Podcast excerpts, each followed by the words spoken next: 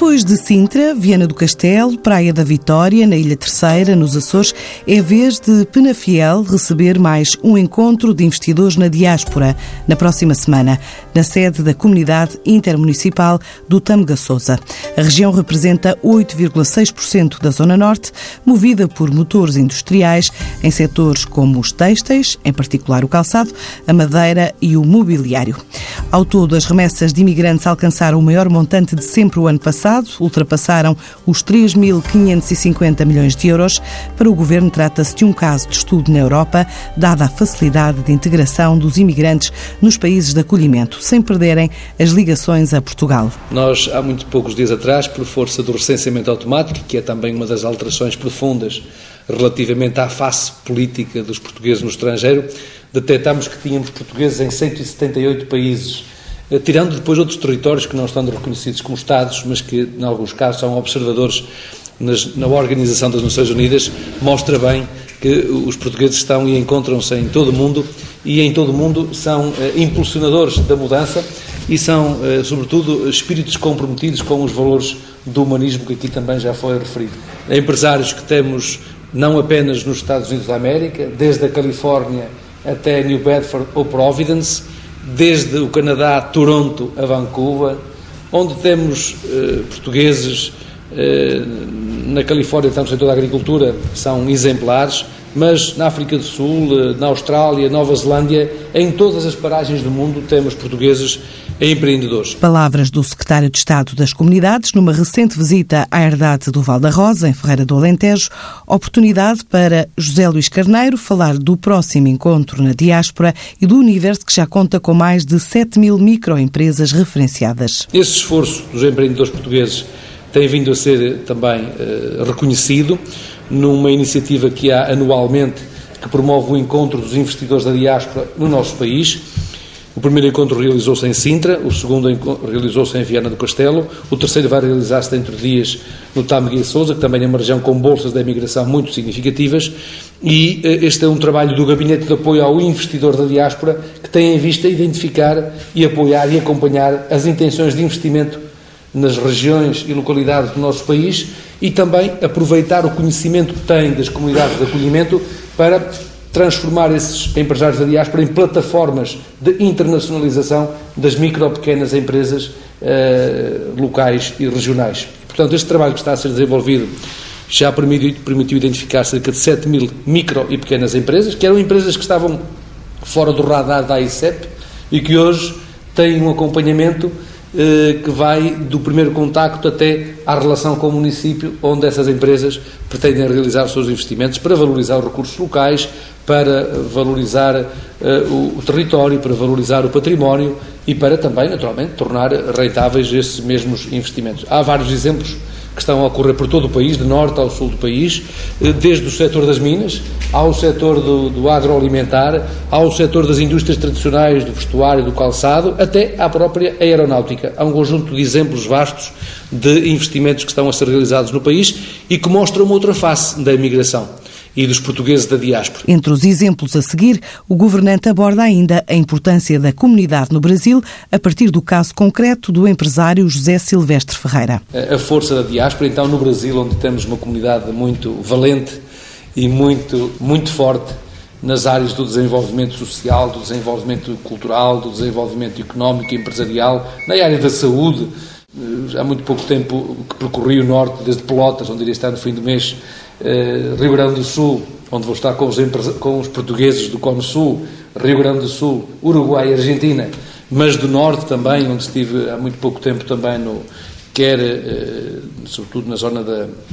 de Belém do Pará eh, e em Manaus, onde os portugueses têm um teatro, erigiram um teatro, que é um teatro dos mais referenciados em termos mundiais, e é importante ver que aquele empresário que investiu aqui eh, confirma aquilo que o Essa de Queiroz, no seu livro A Força Transformadora da Imigração, num relatório que fez no século XIX, afirmava, ou seja, os portugueses que emigram são forças de transformação da sociedade de acolhimento, mas também são forças de transformação da sociedade de partida. E aqui está um bom exemplo. Alguém que saiu, que partiu, que aprendeu, que conheceu, que descobriu e com as descobertas que fez tornou-se num empreendedor com a raiz no Alentejo e que hoje cria oportunidades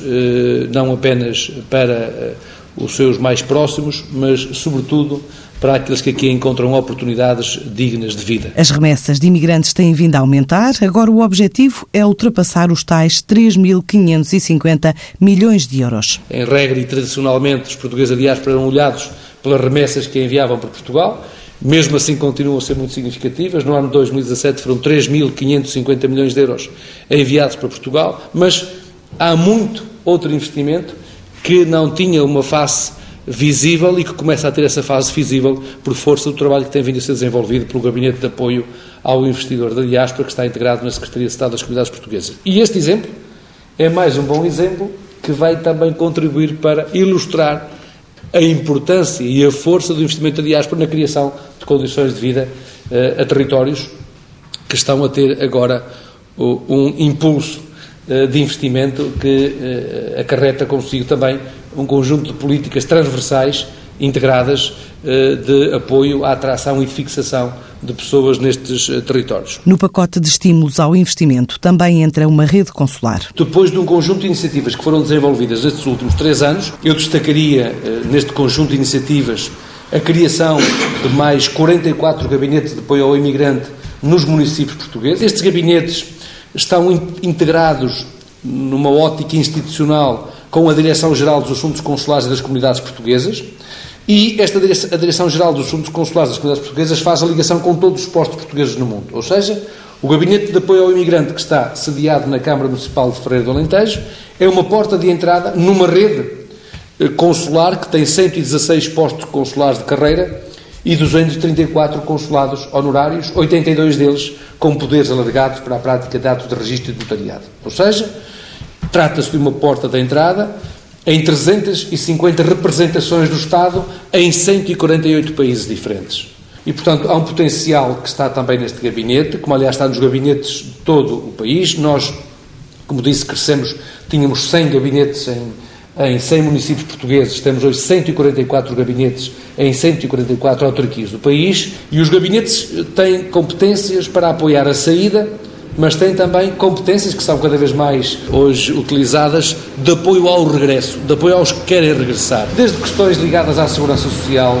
desde questões ligadas à recuperação de pensões, desde questões ligadas à articulação com as instituições de emprego, formação e reconversão profissional, desde questões ligadas ao reconhecimento de equivalências escolares, está eh, constituído, eh, deve ser dinamizado, deve ser usado na articulação com a Direção-Geral dos Assuntos Consulares das Comunidades Portuguesas. Há ainda um programa feito em articulação com a Fundação AEP que prevê apoio ao investimento para quem saiu do país e queira voltar, o que, no entender do Governo, já ronda 60% a 70% dos casos. A Fundação AEP tem um programa denominado Regresso de uma Geração Preparada, que tem eh, como parceiros a Secretaria de Estado das Comunidades Portuguesas, a Secretaria de Estado da Indústria e a Secretaria de Estado da Internacionalização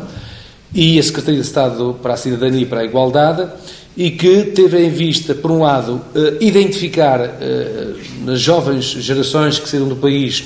os que tinham intenção de regressar nos próximos anos e para aqueles que tinham intenções de regressar, 70% mostraram intenções de regressar, 30% mostraram intenções de ficar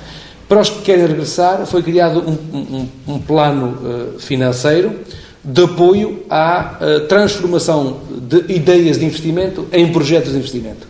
acompanhados com micro-unidades, uh, portanto, empresariais, apoiando essa capilaridade dessa juventude que saiu do país para que possam empreender e possam criar o seu próprio negócio, possam criar a sua própria empresa, possam criar também oportunidades de trabalho e de desenvolvimento a partir desta experiência. Está agora eh, em fase de desenvolvimento eh, um projeto eh, também complementar para trabalhar com os 30% que mostraram querer ficar fora do país, porque são, portanto, alicerces, células a partir das quais poderemos também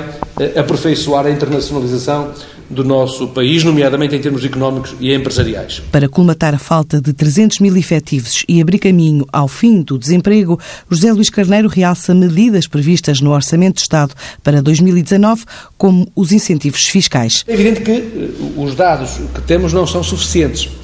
porque eh, nós tivemos uma saída de praticamente 500 mil pessoas entre 2011 e 2015 e uh, isto provocou uma, uma quebra de, de, digamos, de mão de obra em cerca de 300 mil postos de trabalho que o país uh, carecia e que carece e que não tínhamos, uh, digamos, condições para fazer face a essa procura hoje da mão de obra, razão pela qual está a haver este efeito centrípeto sobre mão de obra proveniente de outros países, nomeadamente países da Ásia, países da África, e, eh, ao mesmo tempo, também um fenómeno de regresso de cidadãos portugueses emigrados. Eh, nota-se isso de uma forma clara de cidadãos que estão a regressar da Venezuela, por razões que têm a ver com a crise económica, social e política. É também evidente o regresso do Brasil e cada vez mais cidadãos do Brasil a querer, quererem vir estabelecer-se em Portugal.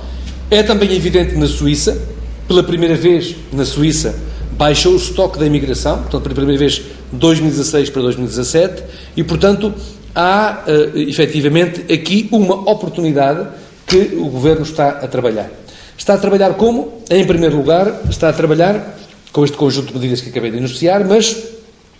as medidas vão ser objeto de um reforço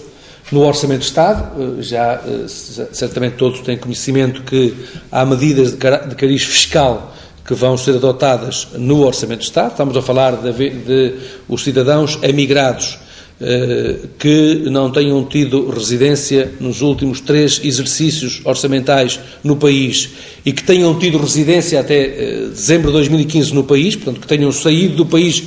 independentemente de terem saído em 2011 ou terem saído em 2005 ou em 2000 ou na década de 90, os que regressarem ao país entre 2019 e 2020 eh,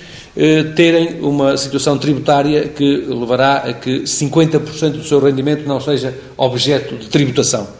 Este mecanismo de natureza fiscal, tendo em vista atrair eh, portugueses que tenham saído do país e que queiram regressar, ele vai reforçar e muito um mecanismo que já tínhamos no país, um mecanismo fiscal que é desconhecido de muitos dos emigrantes, mas que é um mecanismo que tem eh, hoje cerca de 1.500 emigrantes a beneficiar deste estatuto e que tem que ver com o estatuto do residente não habitual. O estatuto do residente fiscal não habitual é um estatuto que se aplica também aos cidadãos portugueses no estrangeiro. Porque o estatuto do residente não habitual diz que, tendo residência há mais de 5 anos fora do país e estando em idade de aposentação, queira regressar ao país, fica isento 10 anos do pagamento de impostos. E, portanto, é também um mecanismo fiscal que estava em curso. Há um outro mecanismo que está em curso e que também tem sido desconhecido, embora tenha crescido 40% no ano 2018, tem a ver com um contingente de acesso ao ensino superior destinado para filhos de emigrantes. É também uma medida muito relevante. Esse contingente não tem sido preenchido, mas é também uma resposta, tendo em vista atrair os filhos dos emigrantes